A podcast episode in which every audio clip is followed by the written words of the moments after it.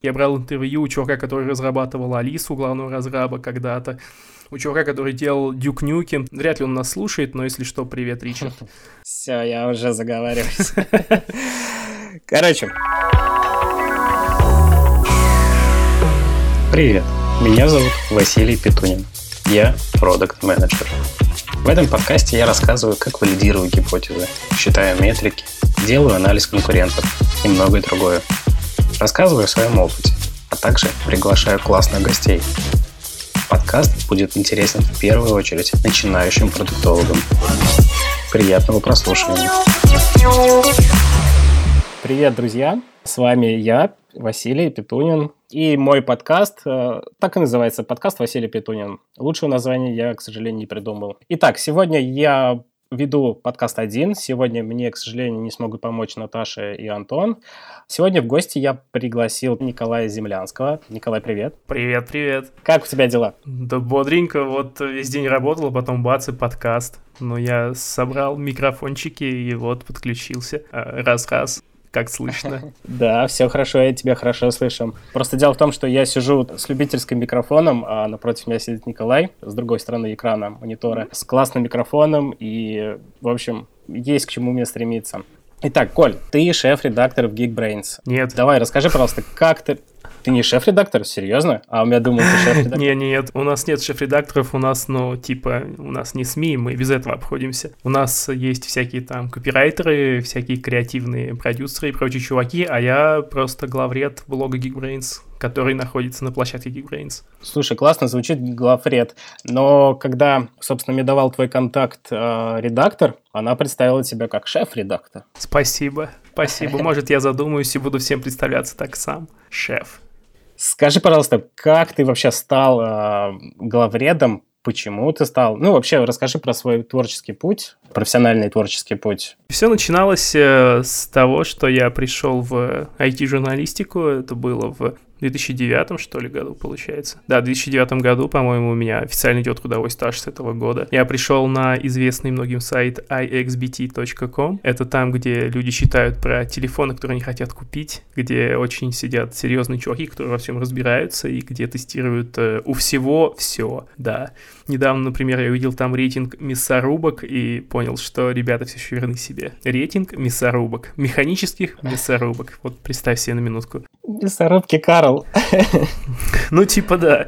И это было чудесное время, я там сначала тестировал всякие гаджеты, то есть это был э, еще бум Кикстартера тогда. Мы заказывали иногда всякое брахло с Кикстартера, никто не знал, что с ним делать. У нас сидели дядьки за 30 лет, я был такой э, молодой, дерзкий, любил вникать во всякие непонятные штуки и писать о них. Тогда, как все остальные, там часто такие типа, ну я не знаю, что это за говно. Дайте мне мой процессор, я там буду мерить у него частоту, прогонять по тестам. А я был бодрый, тестировал одно, другое, третье, гонял по мероприятиям, по всяким там. Потом э, начал тестить. Э, в начале десятых был как раз э, бум планшетов. Очень много было китайских планшетов разных. Я разбирался в том, что с ними делать, как их там перепрошивать. Был завсегда-то форум форума ForPDA, классный форум, надеюсь, с ними все хорошо до сих пор. И это было весело, здорово, но потом я закончил э, универ, понял, что надо идти дальше, еще поработал немножечко в XBT и... Коля, а скажи, какая там аудитория вообще была э, на XBT? Большая? Ну, да, слушай, навалом, я помню, блин, не знаю сейчас, что там, по-моему, лямов 20 в месяц сейчас, и это они приросли серьезно, но с тех пор где-то раза в полтора-два, то есть, ну, Тогда где-то было, где-то было около 10 лямов в месяц там людей. Ну, то есть это исторический такой прямо самый первый наш айтишный ревьюшный портал. Он появился в конце 90-х. И вот какое-то время назад праздновали, что ли, 18-летие. Помню, я был последний раз на дне рождения портала. И, ну, он реально собрал очень много классных людей. Очень цена, особенно конференция XBT, это прям такая легенда Рунета, то есть ты можешь найти там что угодно там. Я, например, э, гуглил топор себе, ну, купить хотел топор просто, и где-то вот в топ-5 ссылок э, в Гугле, помимо там всяких магазинов и оплаченных результатов, там была тема на форуме XBT, как раз как выбрать топор. Это была третья часть темы, я уже помню, страница 50 была, люди выбирают топор, топор. Представь себе, насколько там э, глубока экспертиза, так называемая. Легендарное вообще место, и я очень рад, что начал именно с него. Это, наверное, помогло мне э, определиться с выбором дальнейшего развития вообще по жизни. Ты там писал статьи, да? Да, я писал статьи, писал репортажи, гонял на конференции всякие, оттуда что-то писал какие-то новости там, свежайшие анонсы, которые вот там, например, ты только что-то услышал на конфе там из первых э, уст, что вышел там какой-нибудь новый телефон, ты тут же во время конфы открываешь ноут, фоткаешь какие-то там э, слайды со сцены, скидываешь какие-то первые спецификации, потому что, типа, ну, это был прямо самый первоисточник из всех возможных первоисточников. Как только что-то обнародуют, да, да, эксклюзивчик тебе надо выкатить первым, и ты просто, типа, делаешь это вот чуть ли не, не из туалета, можно сказать, какой-нибудь конференции. Слушай, ну классный старт, мне кажется, начало. Да, да, это было очень, это было очень здорово, и я очень много много узнал для себя, конечно, там нового. Как это вообще? Расскажи мне написать статью, и которую читают ну, миллионы людей. Это круто? Как ощущение? Есть какие-то ощущения от этого? Это ты же влияешь на массы, по сути, ты инфлюенсер, да, инфлюенсер. Тогда не было такого слова, конечно, в обиходе у нас. Да, но это было здорово, это было очень классно, ну, типа, обычно я тестил какие-то там малоизвестные китайские бренды, я понимал, что это интересно, может быть, далеко не всем, но иногда мне попадали в руки какие-то там флагманы того же Samsung, например, и я чувствовал, что вот он звездный час, сейчас я напишу на самом авторитетном сайте Рунета про самый новый смартфон самой крутой компании, и пау! Был горд этим, да. Иногда мне рассказывали даже там какие-то знакомые, типа, вот, знаешь, я читал там вот на, на этом, на, на XBit на сайте, там, короче, смартфон классный, что ты скажешь? Я говорю, ну, знаешь, я сам это писал. Я не могу тебе ничего сказать лишнего, да. Конечно, это тешило самолюбие, любил такие моменты, да. Ну, вообще это здорово. Именно ты пошел в IT-журналистику для того, чтобы показывать что-то новое, или тебе интересно было IT? Хочу понять причину твою. История довольно долгая моего прихода в IT. Я начинал свой, в принципе, трудовой путь еще в 11 классе. Я переводил тексты с английского, там, начиная от статей в журнал для барабанщиков, заканчивая руководствами по SEO. Я в это все пытался воткнуть как-то, переводил это на фрилансе. И потом обрел какие-то там знакомства, то все пятое, десятое, э, через сарафанное радио. Я пришел как раз на один из проектов XBT, э, пришел тайным покупателем. Есть такой проект, сейчас он называется market.xbt.com, где люди пишут обзоры магазинов, то есть репортеры ходят, что-то покупают для нужд редакции XBT, ну, компьютерный журнал, понятно, нам что-то надо постоянно. И вот они в рамках этих покупок тестируют магазины разные, тайно. Это был тоже классный опыт, я так прогонял где-то года полтора-два, наверное. Пару раз меня хотели избить на каких-то рынках, э, еще что-то было интересное, но вот. Потом я, конечно, дорос до обзоров каких-то девайсов, там, до посещения выставок, но пришел я именно через, э, через розницу, так сказать. Никогда у меня не было цели особой идти в IT, в журналистику тем более. Я, правда, ну где-то, наверное, в классе в одиннадцатом я думал о том, чтобы пойти на журфак в десятом. Но э, родители сказали мне, что в нашей стране либо ты нечестный журналист, либо ты мертвый журналист. Одно из двух. В принципе, ну, с тех пор мало что поменялось, мне кажется, и благодаря родителям заботливым я ушел в более такую спокойную стезю. Я учился на переводчика, но тем не менее переводчиком я не стал, а вот э, уйти там в тексты, в авторство какое-то я все-таки смог постепенно. Здорово, еще английский выучил. Да, но английский, знаешь, это, мне кажется, такая штука, которая должна быть фоном сейчас у всех, в принципе. Английский это не самоцель обычно, то есть э, не учить английский только потому, что он тебе там не пригодится, ты не будешь переводчиком, это довольно глупо, особенно если ты связан с IT. По умолчанию ты должен знать английский в любом случае, потому что все первоисточники технические какие-то ну не все, ладно, подавляющее большинство, каких-то там э, статей, э, особенно книг, это все переводная литература. Я согласен. Конечно, у нас есть свои авторы, у нас есть хабры, есть какие-то свои авторы хорошие, которых переводят уже на английский, но их меньшинство. Все-таки нужно знать страну оригинала всей этой литературы, которую читают э, айтишники. Ну, наверное, еще китайский немножко надо знать, так как китайских производителей тоже сейчас. Если знать китайский, можно уехать э, в эту страну на прям большие деньги, мне кажется, но судя по тому, что я слышал о людях, э, живших там, судя по тому, что я видел сам, когда ездил туда в командировку, mm. Однажды, я бы, ну, не стал там поселяться навсегда. Можно заколотить денег и вернуться туда, где тебе больше нравится, потому что это, конечно, ну, довольно своеобразная страна. Да, да, есть такое. Совершенно другая, отличная. Там свой менталитет, там нет вот этой нашей привычной европейской какой-то движухи, и, ну, там легко можно закиснуть, мне кажется, в Китае.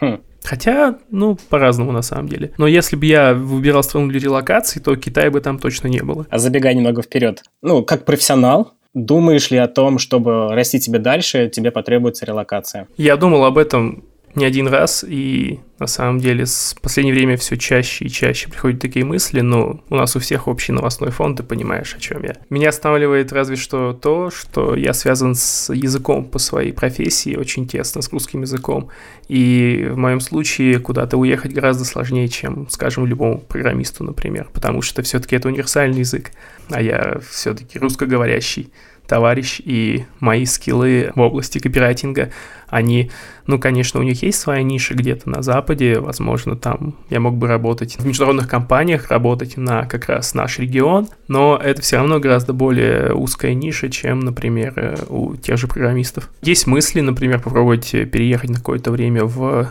Восточную Европу. Недавно брал как раз интервью в подкаст у чувака одного классного. Он успел за свою э, жизнь не то чтобы большую, чувак мой ровесник примерно, а он успел объездить э, Сингапур, Польшу, Амстердам, пожить там, там, там по работе, и вот он говорит, что если ты еще не готов уезжать далеко, то можно пробовать э, сменить локацию на Польшу, э, Черногорию, может даже Чехию, короче, на Восточную Европу, что это неплохой вариант. Может быть, я бы съехал на какое-то время туда, если будет возможность. Удаленочка, я верю в тебя и молюсь на твое продолжение. Слушай, да, если говорить про удаленку. Geekbrains, сейчас ты работаешь Geekbrains, э, насколько долго у вас продлится удаленочка? Пока заявлено до начала октября, там посмотрим. Эх. Я надеюсь, что будет частично удаленка, частично офис, потому что э, на удаленке, конечно, я получаю огромный буст э, в производительности, мне не надо ездить э, в полтора часа в один конец до работы. То, что этого нет, это сильно мотивирует. Это дает много времени свободного и много времени на работу. Вот благодаря тому, что я на удаленке, я смог, например, запустить подкаст Geekbrains. Uh-huh, uh-huh. Был бы я в офисе, у меня бы на это не было времени и желания уж точно. Слушай, да, у меня друг, он программист, э, тоже в Москве родом и тоже из города Саранска, как и я. И сейчас он тоже кайфует от удаленки. Поначалу программистом, по крайней мере, он по его опыту рассказывает, что он прям со скрипом начинал работать. Вообще прям тяжело было перестроиться. А сейчас, говорит, прям вообще классно. И классно то, что а, у его компании до конца года планирует удаленно работать. И он сейчас просто в маленьком нашем городе кайфует. Он говорит, я из одного конца города в другой могу доехать за 15 минут. По сравнению с Москвой это, говорит, фэнтези какой-то. Поэтому да, удаленка многим нравится. Если удаленка продлится, э, он тоже рассматривает как вариант э, попробовать э, пожить там, в Восточной Европе. У многих сходятся мысли, скажем так. И Восточная Европа это классно в том плане, что у нас будет э, немножечко рекламы, будет э, четвертый выпуск подкаста Geekbrains «Выхожу с понедельника». Запомните название «Выхожу с понедельника». Короче, будет четвертый выпуск с этим чуваком, и он рассказывал, что как раз Восточная Европа классная тем, что там есть э, инфраструктура сервисов, как у нас в России, типа там, начиная от цифрового банкинга, заканчивая заказом пиццы, это все хорошо развито, и нормально работает, э, в отличие от, например, тоже Западной Европы, где просто пипец с этим попадос вообще. Законсервировано все. Никакого digital а нету, да. То есть, если ты понимаешь, что это тебе важно, и тебе хочется просто сменить место, то вот Восточная Европа хороший вариант. Угу. Правда, он сказал, что в Польше нет отопления, и там жгут покрышки на улицах. Это такой маленький тизер. Если вы хотите узнать подробнее о том, где жгут покрышки на улицах, слушайте мой подкаст. Спасибо. Слушай, э, ты так достаточно скромно, но я могу еще раз повторить. Николай запустил э, в Geekbrains сейчас подкаст. Э, называется он «Выхожу с понедельника». Ссылка будет в описании к этому выпуску подкаста. Переходите, послушайте. Итак, мы сейчас дойдем до подкастов. Скажи, пожалуйста, что было после AXBT? Куда ты дальше пошел? И почему? О, слушай, это только начало большой истории. Дальше я захотел э, все-таки э, свалить от родителей капитально. Для этого мне нужна была стабильная зарплата, а не гонорарная система, как это было в XBT. Ну, типа, чтобы у меня постоянно были там какие-то доходы, планировать э, арендную плату, вот это ага. вот все. И я э, ушел грешным делом в крупный enterprise. Это компания Grok Это системный интегратор. Я знаю. Они поставляют всякие там сервера, SHD и вот это вот все прочее. Э, я там пошел работать контент-менеджером в один из отделов, э, как раз который э, все самое сложное и тяжелое железо поставляет. И меня хватило ненадолго, это все-таки большой enterprise, я оттуда ушел. Я понял, что большие компании не для меня, и это было очень познавательно с точки зрения какого-то карьерного опыта, очень интересно, но э, в то же время достаточно нервно, и я решил, что не могу там продолжать, конечно. Ну, это нормально. Вот. Это нормально. Да. И после Грока я уже отправился работать в Хабр. О. Хабр.ком, который мы только что вспоминали, да. Я был там в контент-студии. Я вел блоги разных компаний. Э, у нас есть там контент-студия небольшая, ну, уже, наверное, большая достаточно. Вот. И за денежки мы помогаем компаниям вести блоги, пишем всякие там спецпроекты, вот это все. Я специализировался в основном на банках, я вел блоги нескольких крупных банков на Хабре. Это было тоже интересно поработать с финтехом. Как раз э, тогда началась волна, что любой банк хотел именоваться технологической компанией, он хотел много разработчиков, хотел, чтобы его считали молодым, классным, модным как Тиньков, как Рокет, вот это вот все. Ну и за этим, разумеется, все шли на Хабр, потому что на Хабре были э, вот эти вот классные молодые разработчики, которые, разумеется, и сами могут пойти работать в банк, делать его классным, крутым. И, разумеется, у этих ребят есть много денег, потому что это разработчики. Ага. И они будут знать, куда их нести. Да. Поэтому Хабр был и, наверное, остается лакомым вот таким местом для всех э, wannabe технологических компаний. И там я тоже получил дофига опыта, тоже успел даже покататься по каким-то командировкам. Я побывал в первый раз на Тайване, я был в штаб-квартире Икеа, я был на регате в Греции, короче, в разное время, за два года где-то. Ну, просто какие-то интересные события, они как-то сами тянулись ко мне. Я брал интервью у чувака, который разрабатывал Алису, главного разраба когда-то у чувака, который делал Duke Nukem 3D, если кто-то знает, это вот прямо одна из самых клевых игр раннего поколения шутеров компьютерных. Познакомился со сценаристом этой игры, с, не со сценаристом, ну, короче, с одним из разработчиков топовых. Такая легендарная фигура, если кто знает, Level Lord его зовут, Ричард Грей. Вряд ли он нас слушает, но если что, привет, Ричард. Ричард, привет. Вот, и это было очень интересно, классно. Ричард, привет, да. Но потом, опять же, через какое-то время я понял, что э, времена как-то меняются, и надо надо как-то развиваться уже в сторону главного редактора, уже больше думать о менеджменте, организации, прокачивать эти скиллы. И вот так я попал в Geekbrains. Да, где сейчас э, рулю блогом и с недавних пор подкастом. Вот так вот. Ты начинал так описывать так классно командировки, знакомства с классными, интересными людьми, общение с ними. Многие, мне кажется, ну, может быть, не многие, может, я ошибаюсь, конечно, просто-напросто останавливаются. То есть им ок, это их зона комфорта, и они, ну, то есть их это устраивает, они работают там 10 лет, 15 лет.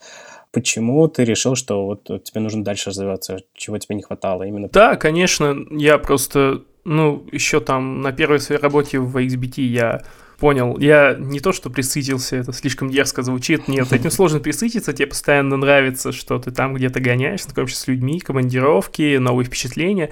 Это классно, но где-то вот у меня всегда на подкорке сидела мысль, что я не развиваю какие-то свои скиллы. То есть, типа, если я, например, хотел двигаться дальше, уходить от просто писательства куда-то, я вот э, шел, например, в тот же крок, где я мог получить опыт работы в новом типе компании для себя. Также и в Хабре я понял, что окей, я примерно могу генерить вот эти вот все темы, могу работать с enterprise, и мне надо, наверное, выходить на уровень выше, уже начинать самому рулить этими всеми авторами, дизайнерами, корректорами, этими всеми людьми. Я должен уже учиться как-то рулить сам, и для этого мне нужно, чтобы я мог работать над одним продуктом. И этим продуктом стал Geekbrains. То есть я решил подняться как менеджер в этом плане, конечно.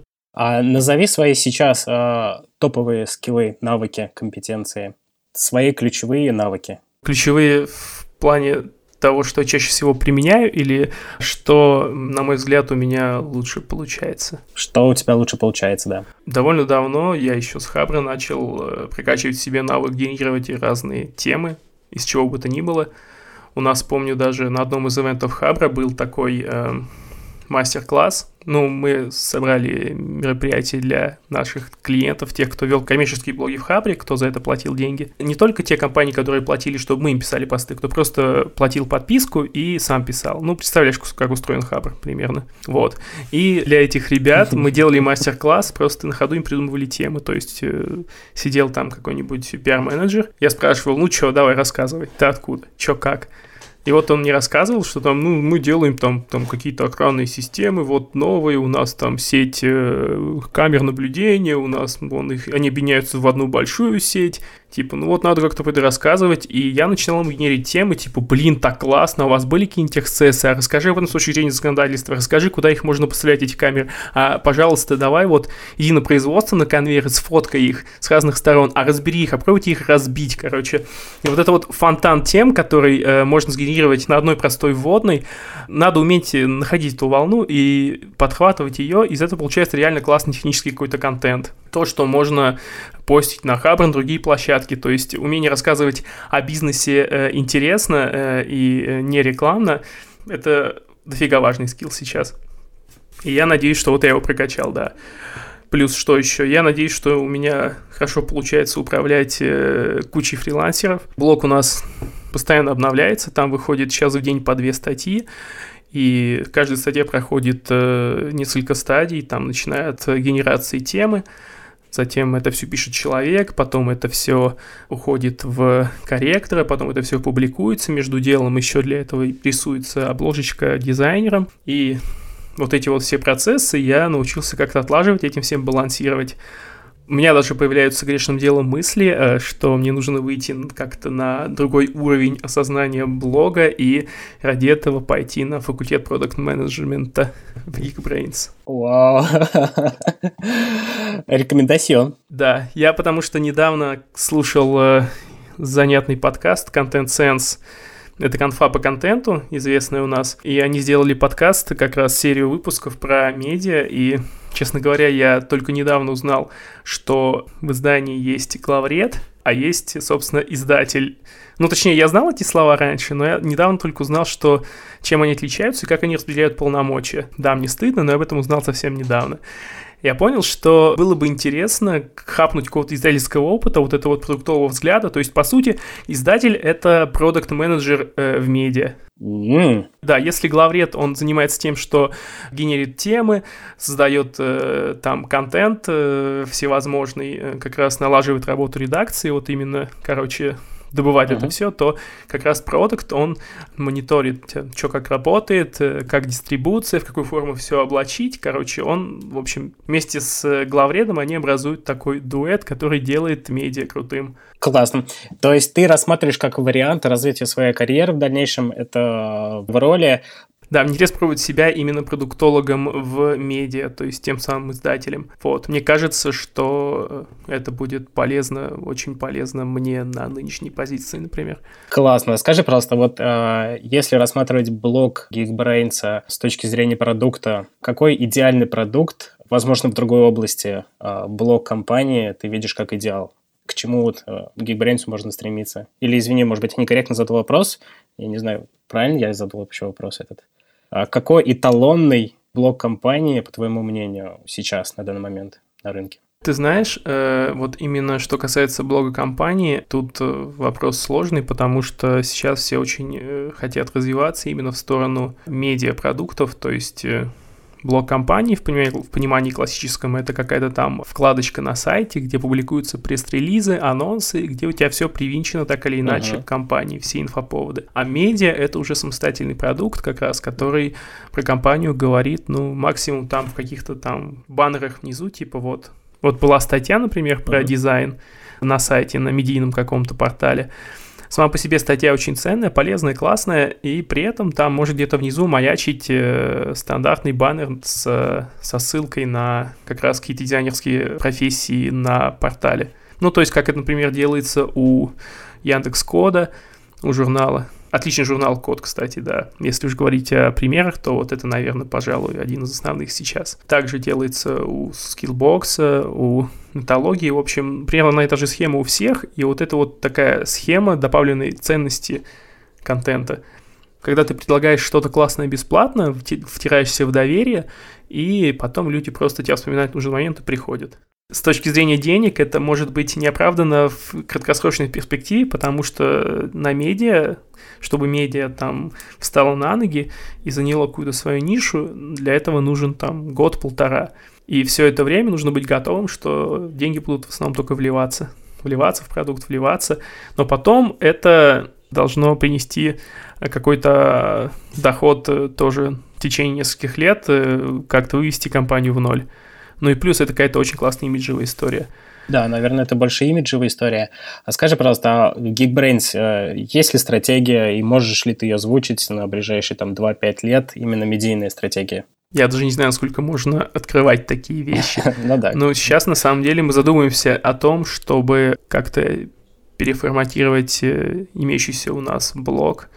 И, наверное, к концу года мы уже будем делать что-то в этом направлении как раз, возможно, будем двигаться в сторону медиа, в том понимании, которым я описывал. Если говорить о подкастах, насколько это серьезный проект для Geekbrains? Ну, на самом деле, про подкасты мне говорили многие. Я пришел, когда в Geekbrains Хабра, я тогда участвовал уже в подкасте Хабра. Есть подкаст Хабра Weekly, где собираются ребята. Uh-huh. Тогда мы еще все работали на Хабре, но потом мы разбежались почти все, но все равно мы собираемся раз в неделю и обсуждаем какие-то интересные за неделю посты. Вот.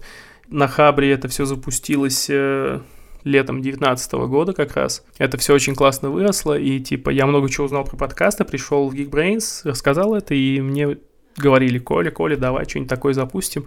И благодаря удаленке, боже, храни удаленку, я смог наконец-то что-то такое сделать сам. В принципе, основываясь на вещах, которые я почерпнул из опыта работы с Хабром в плане подкастов? Слушай, я как э, тоже подкастер начинающий и хочу понять, как ты занимаешься э, в Geekbrains дистрибуцией и продвижением подкастов. Э, можешь ли ты мне рассказать про эти два момента? На каких площадках сейчас есть твой подкаст доступен, да? И как ты планируешь, или ты, или кто-то в другой компании ты это делегируешь, заниматься продвижением, то есть наращиванием аудитории? Мы сотрудничаем с э, подрядчиком, который нам обеспечивает всю техническую часть. Это прекрасная студия подкастерская с главным Львом Пикалевым. Лев, э, если ты это слышишь, привет тебе, респектос. Так вот, подкастерская нам помогает э, с монтажом. Она же просвещает нас с вопросами типа там хостингов, требований разных площадок. Помогала поначалу, рассказывая там, как что лучше записывать. В итоге мы пришли к тому, что хостится подкаст на Simplecast.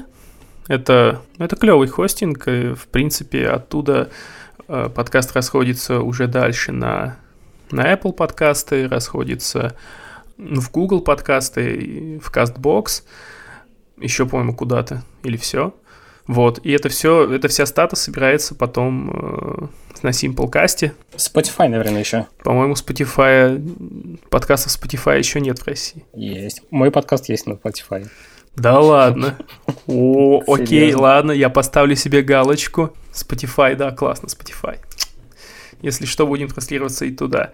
Ну вот. А, плюс параллельно есть э, офигенная возможность продвигать подкасты ВКонтакте. ВКонтакте есть сообщество Geekbrains, где тоже выкладываются подкасты в отдельном разделчике небольшом.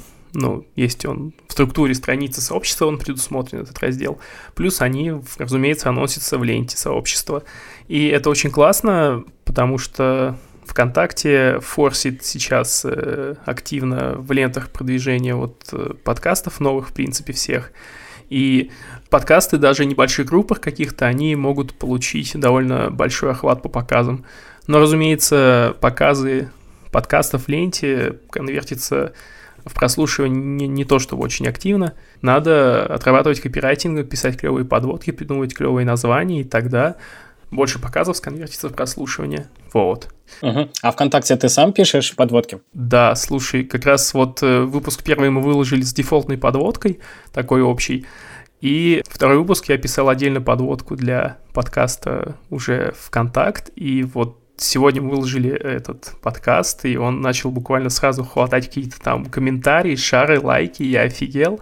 Я посидел минут 15, написал там два абзаца текста прикольного, и вот это вообще офигенно. И вот сейчас мне еще пишут СММщицы параллельно в чатах, типа, Коля, Коля, нас лайкают, нифига себе. Вот сейчас прямо вылетают мне скрины какие-то из наших чатов, прямо сейчас идет эта активность. Так что э, не жалейте времени на то, чтобы написать клевые подводки для подкастов ВКонтакте. Сейчас это выходит огненно. На моем личном примере я в этом убедился. Супер. Это мне очень полезно, потому что я только недавно подал заявку как раз на публикацию ВКонтакте. А, ну да, ну еще я забыл Яндекс подкасты. Ну, типа Яндекс подкасты, да. Они не такие удобные, потому что туда нельзя транслировать э, запись с, с хостинга Simplecast, соответственно, у Яндекса своя стата, она приходит в стрёмном Excel-файле, совершенно стрёмном Excel-файле, и ты там, ну, что-то оттуда вычерпываешь. Зато там есть статистика, кто сколько дослушал по процентам, что удобно. Но вообще Яндексу стоит, наверное, подумать над тем, чтобы как-то поменять предоставление статистики по подкастам, потому что сейчас это выглядит решением на коленке. Хм, надо как-то достучаться, попробовать до разработчиков э, и продукт-менеджеров и спросить у них, как они будут э, работать с этим моментом, потому что мне тоже это интересно. ВКонтакте я на самом деле еще не видел кабинета подкастов, не знаю, там есть какая инфа дополнительная или нет, но я могу со стороны посмотреть количество показов э, в ленте, просмотров сообщения с подкастом и количество прослушиваний могу посмотреть. Надо копнуть дальше, наверное, есть какая-то возможность посмотреть более глубокую статистику, там, по процентам прослушивания, но, типа, это у меня только пока в планах, потому что я не администратор группы Geekbrains ВКонтакте, и надо для этого мне общаться с СММщицей нашей. Но ВКонтакт — это топчанский, я всем советую эту площадку прям не упускать из вида. А на Ютубе будете выкладывать подкаст? Ну, с Ютубом немножко сейчас такая своя история, потому что канал Geekbrains на Ютубе посвящен программированию целиком почти полностью, а у меня все-таки подкаст по разным областям идет.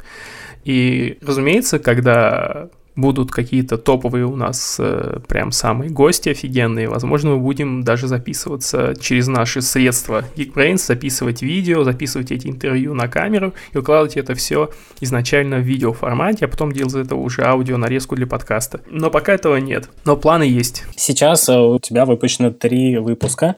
Ты их записываешь так же из дома, как сейчас? Да, это прекрасно. Вот микрофончик купил красивый. Ну, просто, насколько я знаю, в Geekbrains есть переговорки, и специально там есть микрофон, и все дела. Все вот прям все профессионально на высшем уровне. Да, есть. Но мне до переговорки полтора часа езды в один конец. Так что я потратил немножко денежек, купил себе хороший микрофон, и давайте я дома посижу, ребят. Да, я завидую этому микрофону. Если у меня будет 20 а, тысяч прослушиваний на один выпуск, я тоже куплю себе микрофон. Сейчас буду довольствоваться полупрофессиональным решением от совета от Льва Пикалева.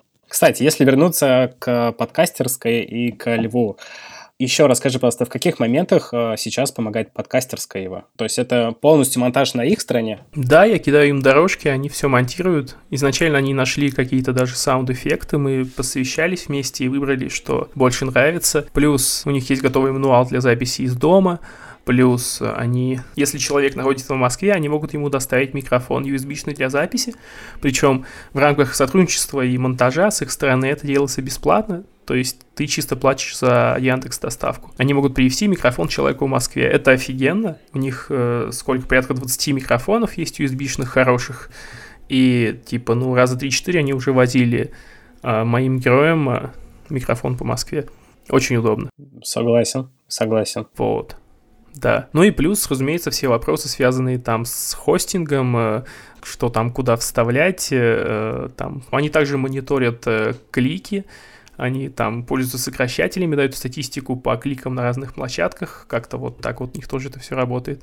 У них есть централизованный сокращатель ссылок какой-то, они тебе просто говорят, вот, вот те ссылки на шаре, а потом мы тебе покажем статистику. Но это можно, в принципе, обсудить все лично, как удобно. Они очень гибкие в плане работы.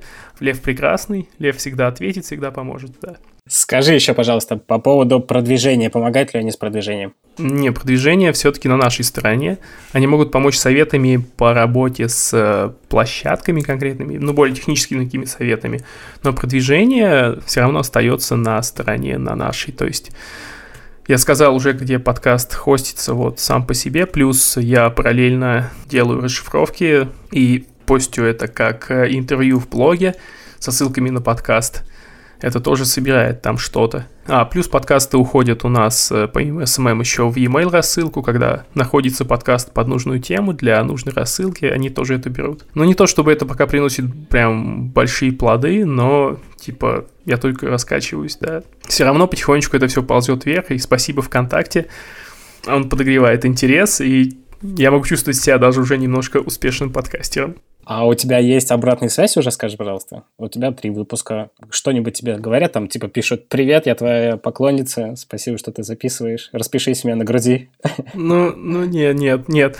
Нет, когда я в корпоративном слаке запостил анонс подкаста в общем чате Geekbrains, да, конечно, там я собрал э, тонну лавров каких-то, и все писали «О, как классно, подкаст, наконец-то». Ну, разумеется, я не буду учитывать э, отклики тех, с кем я работаю в этой же компании, компании.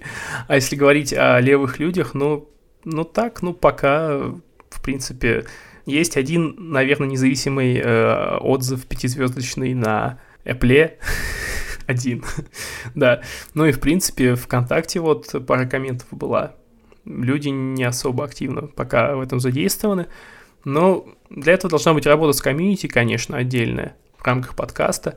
Например, когда вот мы записывались на Хабре, у Хабра довольно быстро появилась у Хабр подкаста свой комьюнити. Сейчас есть э, чатик Хабр подкаст, где, по-моему, 600 человек, которые каждый день что-то перетирают, связанные с подкастами. И, ну, это офигенская цифра по меркам подкастов. Но надо понимать, что Хабр — это бренд.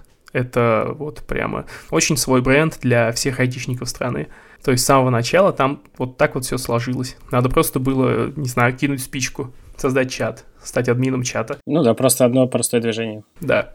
С Geekbrains, конечно, такое сложнее, поэтому я думаю над форматами э, создания подкастов на основе UGC, каких-то вопросов от э, подписчиков, вот этого вот что-то вот такого. Привлечения гостей, которых хотят там видеть люди, ну, из рядов наших преподавателей.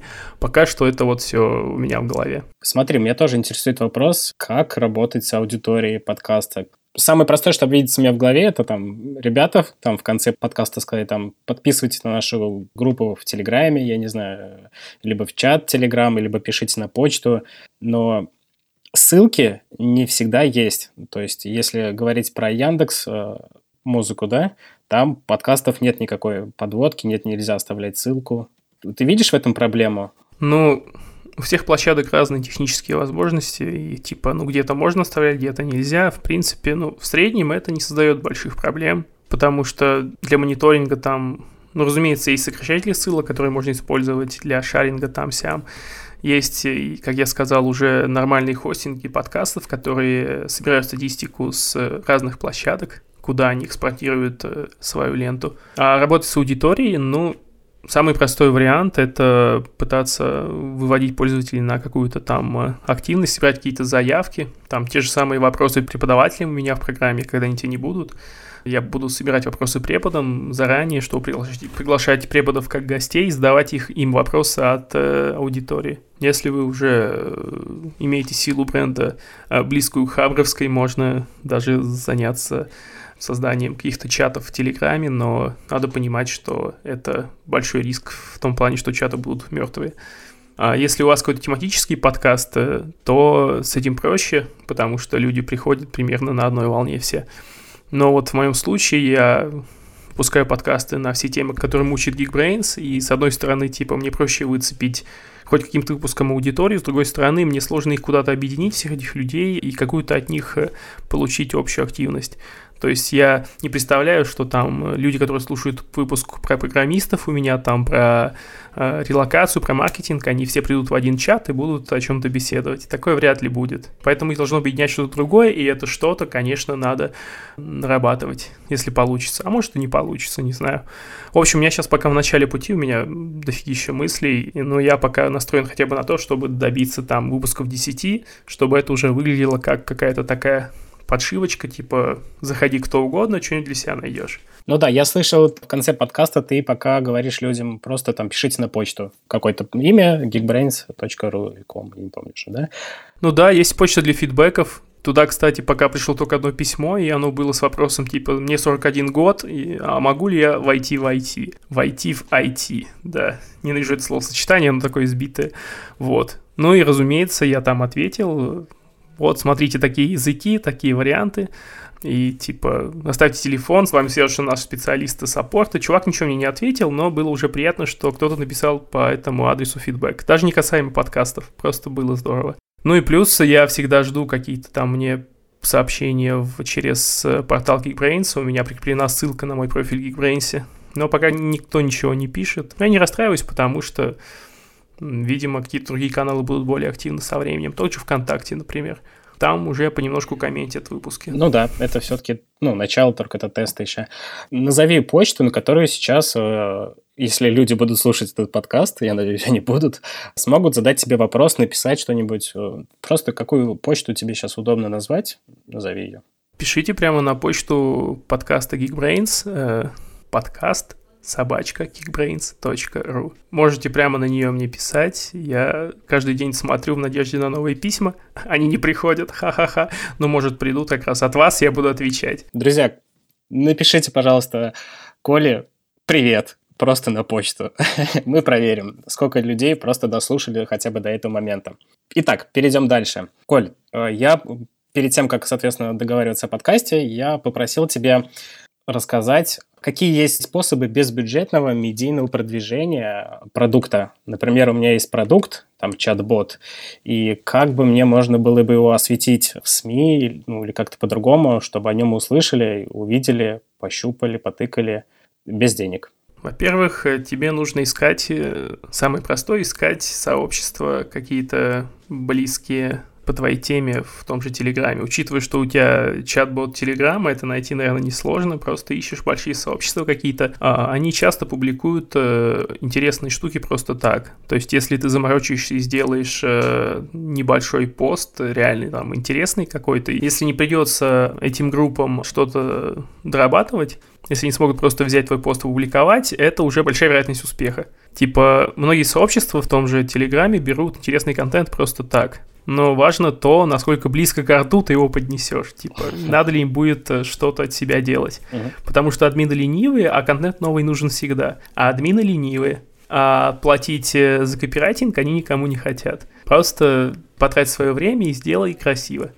Вот. Можно зайти в всякие UGC площадки типа того же Хабра с историей того, как ты этот э, разрабатывал этот бот. Учитывая, что ты частное лицо, это можно сделать без особых проблем. Просто создаешь пост, э, он проходит там стадию модерации в песочнице хабровской. Ну, типа, если это нормальный пост, он выходит уже дальше. Здесь тоже э, своя наука, как написать на Хабра так, чтобы это было интересно и читалось. Вообще отдельная большая тема. Но постарайся сделать так, чтобы это было, типа, интересно, в принципе, само по себе, даже тем, кому плевать на твой продукт, грубо говоря. То есть, чтобы этот опыт был интересен даже в отдельности твоего продукта. То есть, э, какие-то там свои факапы описываешь, как ты их исправлял, например, самый простой рецепт. В итоге, как ты пришел к успеху, сделать так, чтобы это все смотрелось как нормальная такая история за жизнь. Я стараюсь просто очень много информации аккумулировать в одном предложении, uh-huh, uh-huh. и вот примерно что получается. Да. Короче, нужно, чтобы было захватывающе и прикольно. Если у тебя связано с созданием чат-бота какая-то интересная история, это, ну, уже, это уже окей. Если ты набил шишек э, и пришел к успеху, это тоже окей. Такой базовый, э, как это называется, мономиф, по-моему, есть такое умное слово какой-то каркас истории у тебя уже есть, считай. То же самое относится и к VC, но там просто немножко другая аудитория. Ну, представляешь разницу. Да, да писал, писал да. VC. А разработки изнутри можно писать на Хабра, например, о том, как это все можно куда-то завернуть или использовать, или там о том, как ты пытался это сделать, и у тебя не получилось, ну или получилось. Это можно писать уже на VC, например. Попробуй просканить контакты журналистов, э, авторов в газетах, которые занимаются как раз статьями по тематике твоего бота, или просто статьями по телеграм-ботам, или там уже IT. Зайди на крупные какие-то издания, посмотри, как связаться с авторами статей, которые посвящены, например, твоей теме. Ага. Можешь просто им написать, здрасте, у меня вот есть такой продукт, он поэтому этому классный, я бы хотел по нему вот это вот рассказать. Короче, здесь такой же подход, как э, примерно с группами в Телеграме. Просто ты придумываешь что-то классное, чтобы можно было преподнести автору, но за него писать не надо. Если ты пишешь какой-то СМИ автору, то просто, типа, тебе главное дать ему интригу. И это уже, ну, это уже полдела. Контента очень много, очень много контента, и все хотят еще больше, потому что нужно, собственно, перетаскивать внимание, внимание зрителя на себя. Изданий тоже очень много, Разумеется, ты вряд ли попадешь своим чат-ботом в какой-нибудь там Forbes или Коммерсант, но есть какие-то есть какие-то более скромные издания, там, например, тот же ForPD я сегодня вспоминал, у них есть э, на основном сайте лента новостей, таких небольших таких постиков, и туда тоже вполне можно вписаться, если найти контакты, потому что, ну, если твой, конечно, если твой бот как-то связан с их темой. Есть, наверное, какие-то э, порталы, посвященные Телеграму и новым там штукам в Телеграме, туда можно тоже вписаться. Ну и, разумеется, каналы, связанные в медиа, связанные со сферой, которая посвящен твой телеграм-канал, туда тоже можно вписываться и тоже стоит искать этих людей. Интересный контент публикуют бесплатно довольно часто, и этим надо пользоваться. Надо просто, ну, типа, не стесняться. Не стесняться доставать немножко. Ты классную мысль озвучил, то, что контента много, и его нужно еще больше, чтобы конкурировать за внимание пользователей, и журналисты с радостью будут брать этот контент, если он действительно интересный. Конечно, конечно, не с первого раза, но типа в конечном счете они возьмут, учитывая, что это тебя потребует не то чтобы много ресурсов, э, это будет э, вложение оправданное. Вообще на эту тему мы классно говорили во втором подкасте нашем, как раз посвященном э, маркетингу в стартапах, маркетингу как раз без денег частично. Второй выпуск подкаста выхожу с понедельника с э, Дмитрием Вороновым. Вот, можете послушать там, посмотреть. Мы неплохо разогнали. Да, да, я его слушал. Мне понравилось, но я с ним не во всем согласен был. Ну, он маркетолог, а я продуктолог. То есть у него все за счет маркетинга. О, да, у вас два полюса таких э, окружающих продукт, да. Ну да, мне понравился, кстати, второй выпуск. Действительно понравился. Классный выпуск. Третий еще пока не слышал, но второй мне зашел очень. Третий еще не анонсировали. Вот второй сегодня мы как раз анонсировали его с кастомной подводкой ВКонтакте.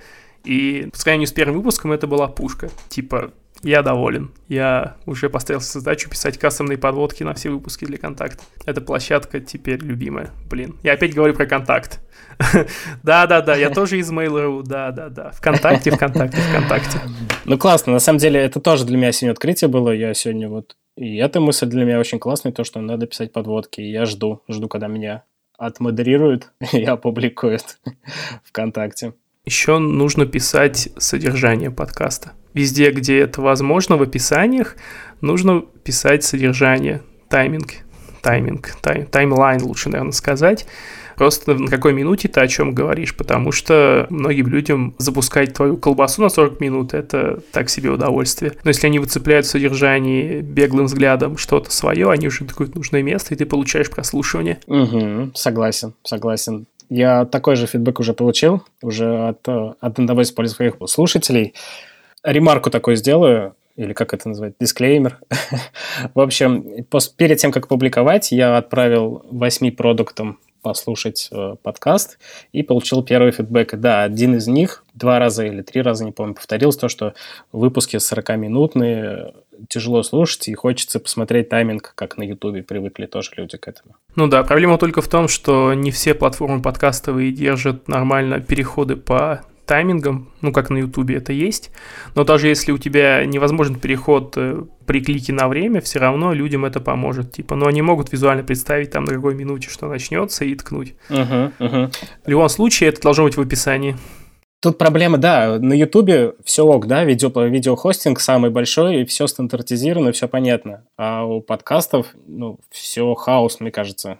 Каждая площадка городит свой огород. Нет ни единых каких-то правил, ничего такого. Ну, это, с другой стороны, классно, потому что площадки, многие заинтересованы в этом всем, и они активно фичерят подкасты. Про контакт я уже говорил несколько раз сегодня. Плюс э, есть подборки у Apple, они активно там тоже могут зафичерить подкаст. Если ты там войдешь в подборку какую-то интересную, ты будешь мелькать на главной Apple подкастов. Плюс можно вручную подаваться на фичеринг в разных платформах. э, ВКонтакте, там в Apple, в Яндексе тоже они тебе подольют трафика, если у тебя интересный подкаст. И это тоже бесплатно. Ты еще не пробовал сам фичериться вручную? Не, не пробовал. Как раз э, недавно я узнал, как это делать, но поскольку у меня в одной руке блок, а в другой подкаст, я иногда не успеваю Такой и то, жонглируешь. и другое вместе, да. Да, я не успеваю и то, и другое продвигать э, одновременно быстро. Но я слышал, что это довольно классно, да. И бесплатно. Что самое главное на начале этапе раскрутки продукта. Что ж, тогда давай, наверное, закругляться. Спасибо, Николай, что ты пришел ко мне в гости в подкаст. Николай делает подкаст э, «Выхожу с понедельника». Ссылка будет в описании к этому выпуску, как в Телеграм-канале, также и в описании просто к подкасту. Э, Рекомендую послушать, мне лично понравилось. И небольшой спойлер получил то, что четвертый выпуск будет огонь. Ну, я думаю, на момент выхода моего подкаста четвертый выпуск у тебя уже будет, поэтому просто переходите сразу на четвертый, не парьтесь.